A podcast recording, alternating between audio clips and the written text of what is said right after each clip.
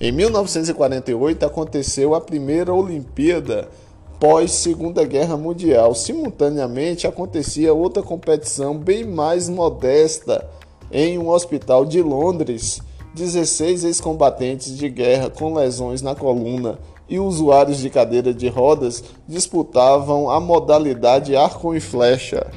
Naquele ano começava a idealização da Paralimpíada, que foi disputada de maneira oficial pela primeira vez na cidade de Roma em 1960. Contou com a participação de 400 atletas de 23 países. Na Paralimpíada de Tóquio, que começa na próxima terça-feira, 24, irá contar com a presença de 131 países. A maior delegação é a do Brasil, com 253 atletas de 11 modalidades. Depois vem a China com 230. Logo a seguir, a do Comitê Paralímpico Russo com 181.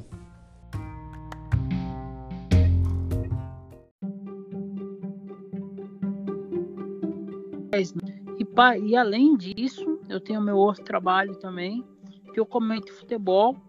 Eu sou o único cego a comentar futebol profissionalmente no Brasil. Quem quiser ver do meu trabalho, só digitar no Google comentarista de futebol cego Felipe Diogo.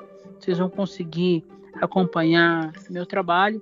Atualmente eu estou comentando aí o, os jogos do Esporte Clube Santo André no Campeonato Brasileiro da Série D pela ST Sports. Esse é Felipe Diogo, como ele mesmo já falou, o único cego que comenta futebol profissionalmente no Brasil e também foi quem conversou com a gente aqui no Papo de Inclusão sobre as Paralimpíadas de Tóquio. Em 2019, o programa da Globo Esporte Espetacular fez uma reportagem sobre a vida de Diogo. Agora vamos assistir a uma história incrível que vai nos fazer lembrar da época em que os jogos de futebol só eram transmitidos pelo rádio. Uma época em que as imagens de grandes jogadas e grandes craques eram construídas pela nossa imaginação. É assim, ouvindo a voz do narrador e usando a imaginação, que Felipe Diogo é capaz de analisar um jogo inteiro. Ele é comentarista de futebol de uma rádio em São Paulo e é cego. Então, nada melhor para falar de nós, um dos nossos. Vamos lá? Felipe Diogo, como é que vai? Tudo bem? Olá, Marcelo. Forte abraço a você. Forte abraço aos amigos do Papo de Inclusão. É um prazer muito grande falar com vocês. E aí, você pratica, praticou algum esporte ou só comenta? Bom, na verdade, eu pratico corridas de rua, né? Como qualidade de vida, eu pratico atletismo, corridas de rua já há bastante tempo, pouco mais, quase 10 anos aí já que eu faço corridas de rua. Já fiz a corrida da Tribuna, que é uma corrida em Santos, são 10 quilômetros. A corrida do Bombeiro também, que é em julho, dia 4, né, geralmente, é comemorado o dia do Bombeiro, então tem uma corrida aqui em São Paulo, são 10 quilômetros também, corrida da independência, já fiz 5 quilômetros, tentei fazer um ano a corrida de São Silvestre, mas não deu muito certo, que são 15 quilômetros, e sempre a gente está correndo aí, uh, infelizmente agora por conta da pandemia, né, tivemos que parar, mas antigamente eu treinava uh, praticamente todos os dias, e de domingo ia correr aí, onde fosse, uh, ou aqui no ABC, onde eu moro, em São Bernardo do Campo, São Paulo, Osasco, quando tivesse uma corrida, eu estava lá. A maratona, que é uma das modalidades do atletismo que deu origem às Olimpíadas. Mas falando em Paralimpíadas, o Brasil é uma potência paralímpica? É, o Brasil é, ele tem mais medalhas no paradesporto, né, no paralímpico, do que propriamente no, na, nos ditos normais, nas Olimpíadas. Tem sim esportes que o Brasil ele é considerado uma potência, né? como por exemplo o próprio atletismo. Né? O Brasil é muito forte no atletismo, a natação, também, uh, um esporte que o Brasil é muito forte. O futebol de 5, futebol de 5, o Brasil tem muita tradição, né? Haja vista que nós já tivemos jogadores aí do Brasil que foram considerados os, os melhores jogadores do mundo, né? Então, o goalball, é, o judô também, aí temos grandes judocas, como por exemplo o Antônio Tenório, né? Então, enfim, o Brasil, graças a Deus, no paradesporto ele está muito bem servido. O fato dos atletas paralímpicos ter mais medalhas do que os atletas olímpicos do Brasil, isso se deve a uma maior preparação? Eu não acredito que haja uma maior preparação, muito pelo contrário. Eu acho que é, a Paralimpíada começou a ser mais difundida no Brasil, o pessoal começou a voltar, se voltar um pouco mais, olhar para a Paralimpíada de uns tempos para cá. É claro que hoje em dia, né, nós temos, por exemplo, o Centro de Treinamento Paralímpico. É bom a gente citar também que hoje, uh, nos dias atuais, não se fala mais paraolímpico e sim paralímpico. Uh, tem o centro do CT, que é aqui em São Paulo, que meu, é uma coisa de outro mundo, é um dos melhores do, do mundo, é esse centro de treinamento, né? É, graças a Deus, quando foi ter aí a Paralimpíada do Rio de Janeiro, construir esse CT, eu acho que foi o grande legado. Então, assim, é, a questão do, dos treinamentos, eu não diria para você que é o, o tem muito atleta que tem dificuldade para treinar nos seus estados, então alguns vêm para São para São Paulo ou para onde tem uh, uma condição melhor de treino, né? Mas realmente o, o, Brasil, ele com o passar dos anos, ele foi se tornando muito bem é, no, no paradesporto. O que falta é incentivo, né? O Brasil ele só não vai melhor porque falta muito incentivo. Quando eu digo incentivo de times, de instituições, né? Questão também financeira, financeira, apesar de ter aí a bolsa paralímpica, a bolsa pódio, mas muita, muitos atletas até chegar lá tem uma boa caminhada aí para percorrer. Então, é, ainda falta muito incentivo ainda para os paratletas. Qual é o maior nome da atualidade no paradesporto brasileiro? Rapaz, o Brasil tem grandes nomes no paradesporto, né? É até complicado falar um, mas assim, se a gente for falar de um grande atleta, assim que é, todo mundo conhece, né? Se você tem vários, mas acho que esse é um dos que se destaca muito, é o Daniel Dias da natação. Daniel que anunciou a aposentadoria após a Paralimpíada de Tóquio.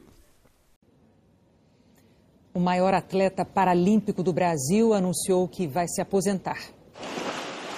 Para quem sempre lutou contra o relógio, parar não é uma palavra usual. Mas o próprio tempo ajudou Daniel Dias a tomar a decisão de se aposentar. Ela já está tomada há um tempo. É... Mas eu confesso assim, para falar com vocês aqui, meu coração está palpitando, sabe? Tá um nervosismo. É porque minha vida foi isso aqui. A despedida do nadador tem lugar e data para Olimpíadas de Tóquio em setembro deste ano. Com toda certeza, naquele momento vai passar um filme na minha cabeça. O mais difícil de tudo isso vai ser esse adeus mesmo, né? O maior medalhista paralímpico do Brasil. Foram 33 ouros para pan-americanos em 33 provas, 40 medalhas em mundiais, 24 pódios em Paralimpíadas. Além disso, ele ganhou três vezes o prêmio Laureus como melhor atleta com deficiência do mundo. Na Olimpíadas de Tóquio, que aconteceu recentemente, a atleta americana Simone Biles desistiu de várias finais da ginástica, alegando que não estava bem com sua saúde mental. Essa pressão por resultados existe também para o atleta paralímpico Bom, é, essa questão da cobrança, se acontecer, ela acontece de uma forma, vamos dizer, menor. Por que, que eu digo isso? Porque pode até ocorrer, mas assim, é, não tem como você comparar a questão midiática, por exemplo, da Olimpíada e da Paralimpíada. É claro que tem países que a, a questão a paralímpica e olímpica, como igual eu falei, como você tem mais estrutura, você é mais cobrado. Agora, por exemplo, na mídia, hoje, de uns tempos para cá, que a, a Paralimpíada passou a ser mais vista, pa, passaram a transmitir mais, aí, com mais frequência, o Paralímpico. Antigamente, o camarada postava uma nota lá, o atleta tal ganhou uma medalha e parabéns. Hoje em dia, não, hoje em dia você já tem uma visibilidade maior, mas mesmo assim, ainda eh, não, não vejo ainda como suficiente para se ter uma cobrança tão grande igual se tem para um atleta olímpico, por exemplo. Se o Brasil não tivesse ganho a medalha de, de ouro no, no futebol, igual ganhou no futebol masculino, provavelmente a cobrança seria muito grande, que era uma medalha, né, a, segunda medalha consecutiva, que praticamente todo mundo esperava. Né? Então, assim, é, isso aí, uh, para o Paralímpico ainda, não se tem tanta visibilidade em mídia. Se você perguntar para muitos jornalistas, ó, você acompanha, o que você pode dizer sobre o, o paradesporto? Provavelmente o camarada vai ficar voando, porque ele não acompanha. Ele nem sabe, às vezes, qual que é a modalidade, quem é mais ali o o Brasil é representado por aquele atleta, para atleta, às vezes, então assim, é, tá mudando? Tá, mas ainda tá muito aquém. Por exemplo, na Inglaterra tem um, uma emissora de TV que boa parte da, das pessoas que cobrem o paradesporto ou são ex-atletas ou são pessoas com algum tipo de deficiência, que são jornalistas. Então, tem uma outra um, visão do paradesporto. Anteriormente, você falou que o paradesporto no Brasil falta incentivo por parte de clubes e outros segmentos. Esse incentivo também falta por parte do governo?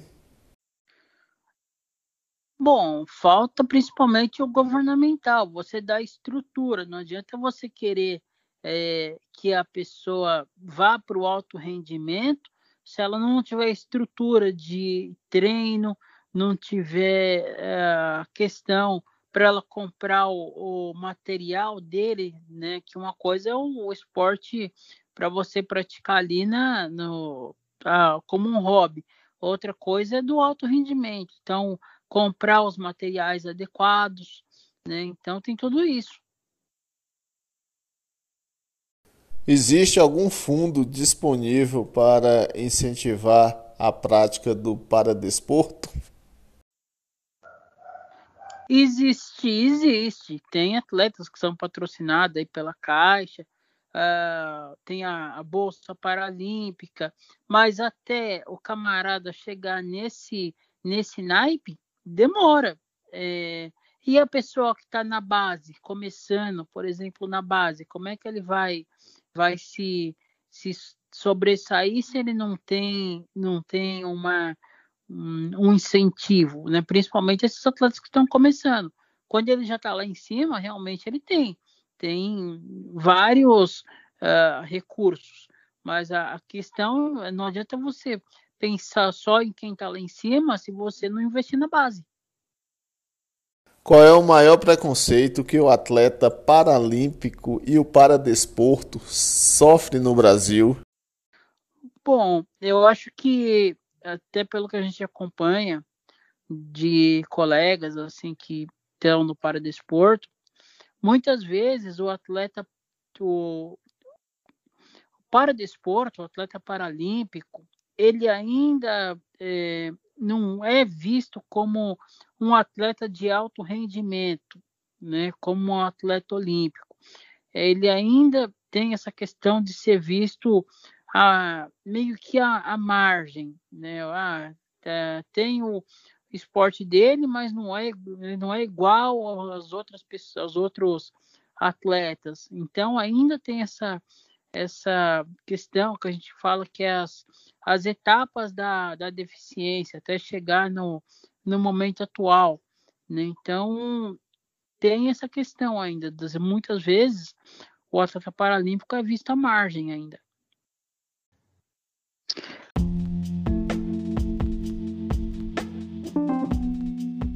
Esse podcast usou áudios da TV Globo e meu nome é Marcelo Baiano, vou ficando por aqui lembrando que esse podcast Papo de Inclusão está disponível nas principais plataformas de áudio como Google Podcast, Apple Podcast, Spotify ou na sua preferida.